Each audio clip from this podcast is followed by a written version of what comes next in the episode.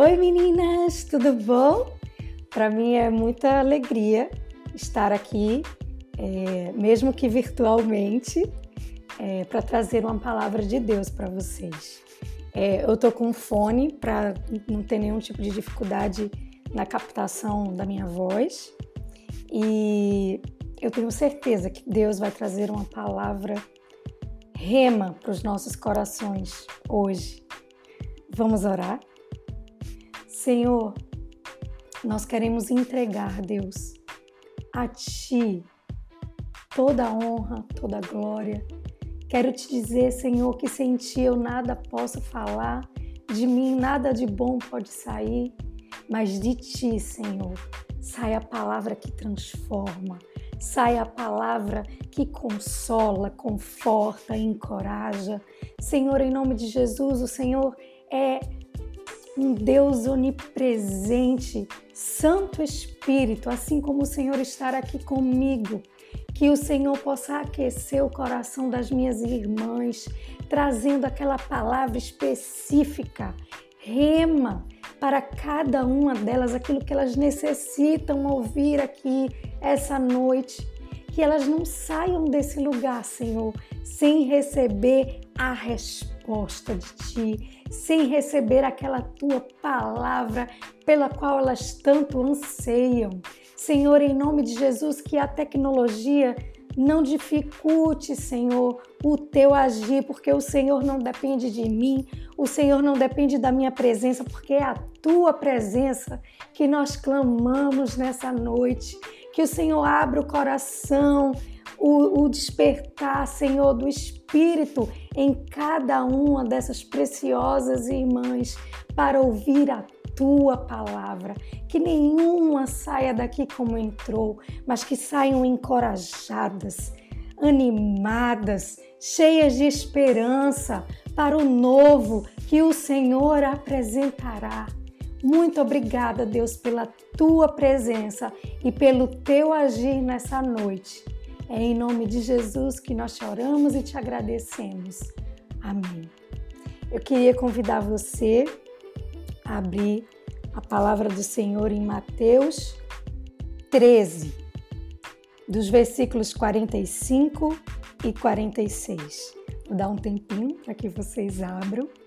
E é interessante que essa parábola ela foi contada exclusivamente para os discípulos e só consta nesse evangelho, o evangelho de Mateus. Mateus 12, versículo 45 e 46, que diz o seguinte: O reino dos céus também é como um negociante que procura pérolas preciosas. Encontrando uma pérola de grande valor, foi, vendeu tudo o que tinha e a comprou. Essa parábola ela é explicada por alguns comentaristas, alguns teólogos, e que existem mais de uma perspectiva a respeito dessa parábola. A primeira perspectiva é que Cristo comprou a igreja, que essa pérola preciosa é você, que ele deu tudo o que ele tinha por você. E não há como falar das joias sem pensar nesse significado de preciosa, valorosa, estimada, é importante e você é tudo isso para o Senhor Jesus. Ele comprou você e o seu valor, ele não é dado pelos homens, pelas circunstâncias que te rodeiam, mas pelo próprio Senhor Jesus. O seu valor foi estabelecido por Ele naquela cruz e Ele comprou você pérola, joia preciosa. E é interessante que na época de Jesus a pérola era a maior joia que mais preciosa que tinha, mais preciosa que safira, que esmeralda, era muito valiosa. E muitos iam para muito longe em busca dessa pérola. A segunda perspectiva que os teólogos falam a respeito dessa parábola é que essa pérola é Jesus. e que nós devemos buscar diligentemente Jesus, a salvação e, sobretudo, aquilo que Jesus faz em nós, a transformação que ele faz em nossos corações, para que nos tornemos parecidas, semelhantes com Jesus. E pensando nessa perspectiva de que Jesus é a pérola e que Jesus quer nos transformar como ele é, eu fiquei pensando sobre o processo de formação da pérola. É bem interessante. É, dentro da ostra vem ou um parasita ou um grão de areia. E dentro da ostra, esse objeto estranho incomoda a ostra de tal maneira que ela expele uma substância chamada madrepérola ou nácar. E essa substância envolve esse objeto estranho e faz com que ela seja envolta por isso e com o tempo a pérola seja transformada. E quando a gente pensa nesse processo, não é muito diferente da minha vida e da sua vida. Quantas coisas difíceis aconteceram na sua vida, joia? Quantas coisas, quanta areia, quanto objeto estranho, quanta solidão, quanto tempo frio, quanta perseguição, quanta rejeição, quanta dor dentro da sua ostra, para que você não pudesse fugir fugir do processo da formação de você mesma mais próxima de Jesus. E assim nós vamos sendo formadas em meio à dor, em meio à solidão. E eu sei que muitas vezes, quando a gente olha para as nossas circunstâncias, para a nossa história, a gente diz: olha, eu não tenho valor para Jesus, eu não tenho, por mais que falem, eu não consigo ver. E eu te entendo, porque quando a gente está passando por essa turbulência, por essa tempestade que a gente acha que nunca vai acabar, a gente não consegue olhar para si mesma como uma joia preciosa, como uma pérola que Jesus fez tudo para comprar a mim e a você. Mas eu quero te dizer que esse processo faz parte faz parte da tua caminhada, da tua trajetória aqui nessa terra, para se parecer mais com Jesus, para resplandecer mais de Jesus. E eu queria que o primeiro ponto que você visse, semelhantemente a essa parábola com você, é que você precisa se enxergar como Jesus enxerga você. Você precisa se ver como uma pérola como alguém querida, desejada, amada, preciosa, comprada por Jesus. E é óbvio que durante a nossa vida a gente teve momentos bons, mas a gente teve momentos muito difíceis. Talvez você hoje esteja vivendo esse momento em que não vê a hora dessa tormenta passar né? Se pudesse até fugia da tormenta, mas não tem como fugir. E a palavra fala que em Tiago 1, no versículo Tiago capítulo 1, versículo 2 a 4 diz assim: Meus irmãos, considerem motivo de grande alegria o fato de passarem por diversas provações, pois vocês sabem que a prova da sua fé produz perseverança. E a perseverança deve ter ação completa, a fim de que vocês sejam maduros e íntegros, sem lhes faltar coisa alguma. C.S. Lewis diz que o sofrimento é o megafone de Deus. Há algo em nós, alguma área em nós que está surda e que o Senhor precisa chamar. Ei, ei, e muitas vezes ele usa a tempestade, ele usa a dor. Mas você precisa se olhar como uma pérola. E eu queria trazer aqui a lembrança a história de Noemi. Noemi, por um tempo, não se viu como uma pérola. Ela, a palavra fala no livro de Ruth que ela era casada, tinha dois filhos, e ela vai para Moabe, perde primeiro o marido, depois perde os dois filhos e fica com as duas noras, Orfa e Ruth. E diz para que elas sigam a própria vida, porque ela já era velha, não tinha como ter filho e não tinha como que elas se casassem com os filhos que iam nascer dela mesma, por causa da idade já avançada. E a palavra diz que ela retorna para Belém e Ruth vai com ela, a sua nora, e assim que ela chega na cidade, há um burburinho. Era uma cidade em que ela era conhecida, aquelas mulheres a conheciam e chegam diante dela para saber o que aconteceu e faz todo um burburinho e é uma comoção. E quando chegam diante dela, Noemi, que o significado do nome significava agradável, deleite, prazer, quando ela encontra com as outras mulheres, que elas vão querer saber o que aconteceu com ela. Noemi diz: Não me chamem de Noemi. Eu sou Mara, amarga, porque Deus me despedaçou.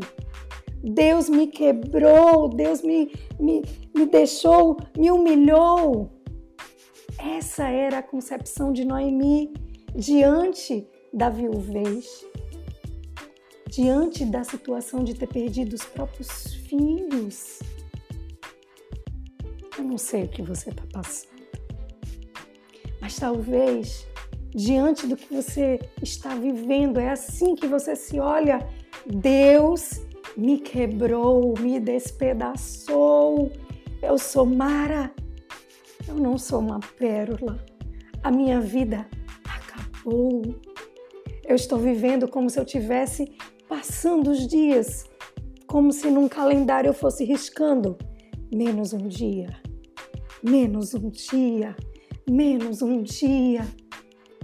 E vivo, acordo, ansiando pela noite, ansiando pelo outro dia, mas contando os dias para eu ir para o céu. Porque não vejo mais esperança na minha vida. Era assim que Noemi estava ela não encontrava mais o significado da própria vida diante da viuvez, diante da perda do filho. Talvez você, diante da dificuldade financeira, da solidão, da rejeição, da perseguição, da angústia, da doença, eu não sei. Mas nesse momento o Senhor está te visitando para te dizer: ei, você não é Mara, você é Noemi, preciosa, joia, forte, forte, que já venceu tantas batalhas e que vai continuar vencendo, porque eu sou contigo, Noemi. Há um versículo que, um salmo escrito por Moisés, que está lá em Salmos 90, versículo 12, que diz assim: Ensina-nos a contar os nossos dias, para que o nosso coração alcance sabedoria. Sabe o que é que Moisés está dizendo aqui? Ele diz o seguinte: Senhor, faz com que eu saiba a importância dos meus dias, de tal maneira que eu ganhe a capacidade de ver a vida como o Senhor a vê. É a perspectiva de Deus sobre a sua vida, sobre os seus dias, sobre cada momento. É enxergar significado. É estar voltada para a eternidade, para o momento. Noemi, quando só olhou para si, para sua circunstância, ela disse: acabou. Eu cheguei aqui amargurada, triste, angustiada, sem esperança. Possivelmente eu vou passar necessidade porque agora eu sou uma viúva. E assim, naquela época, os filhos é que sustentavam uma viúva e nos nossos dias não é diferente. Quando a viuvez bate, ah, que dificuldade, que dor que surge em nosso coração pelo novo, pela coisa que a gente vai ter que enfrentar que a gente nunca enfrentou.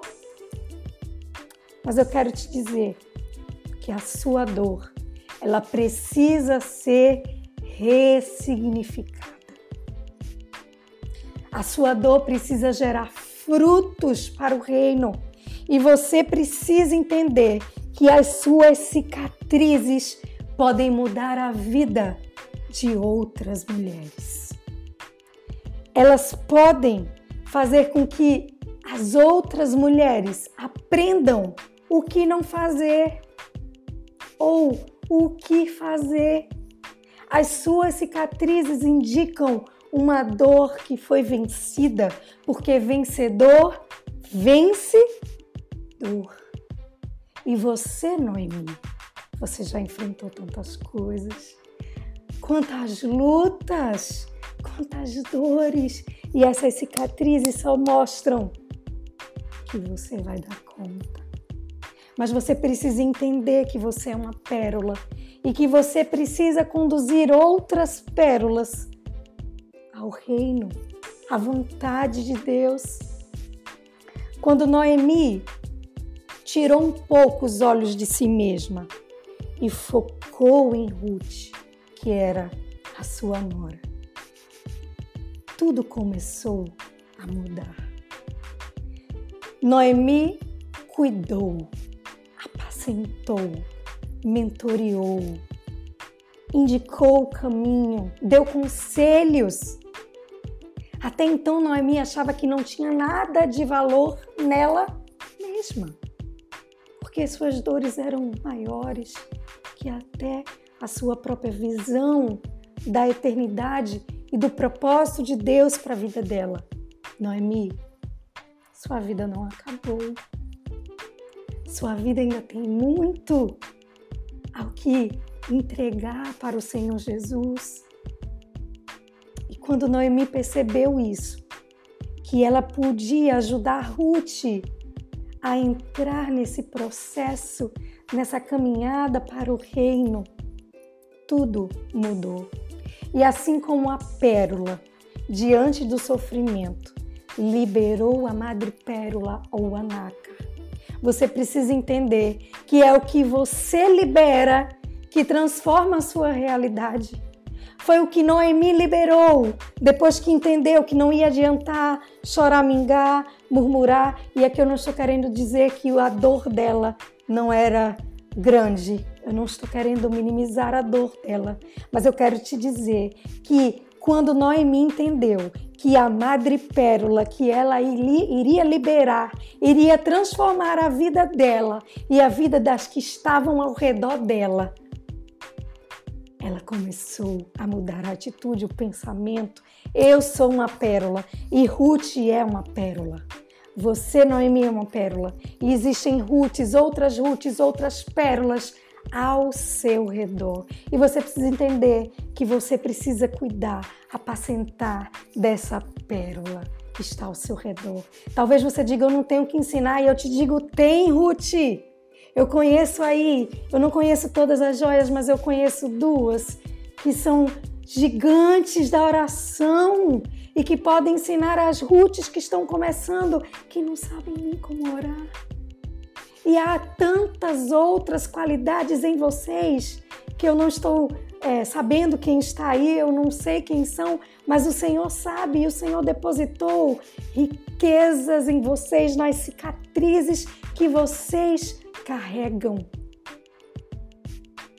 Noemi, na nossa igreja há muitas mulheres que não se enxergam como Noemi, preciosas, joias poderosas que podem ressignificar a vida, a dor e levar a multidão em busca do Senhor Jesus para fazer uma nova, uma, um novo recomeço. Foi isso o que Noemi fez com Ruth.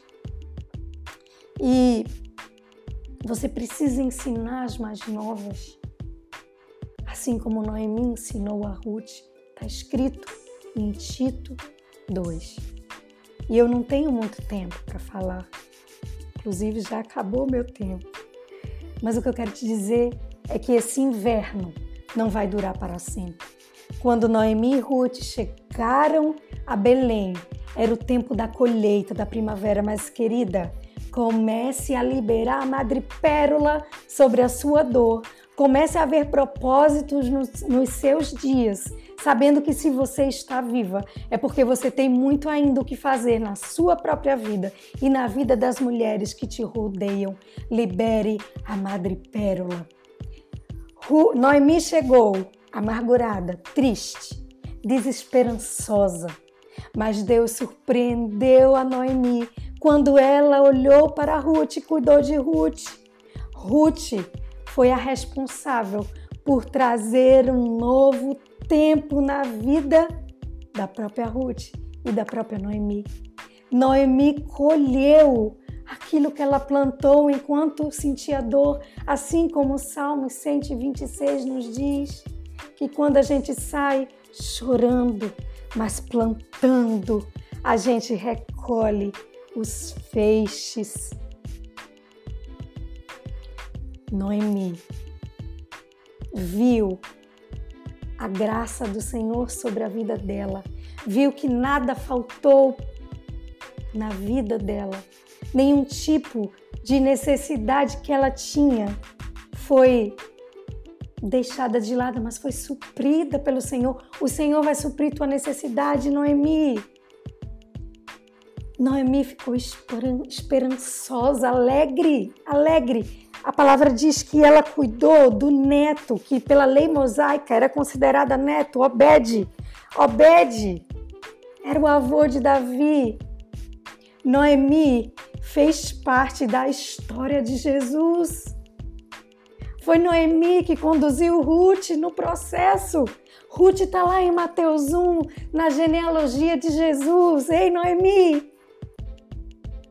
Você tem muito que contribuir, querida. Você tem Ruth.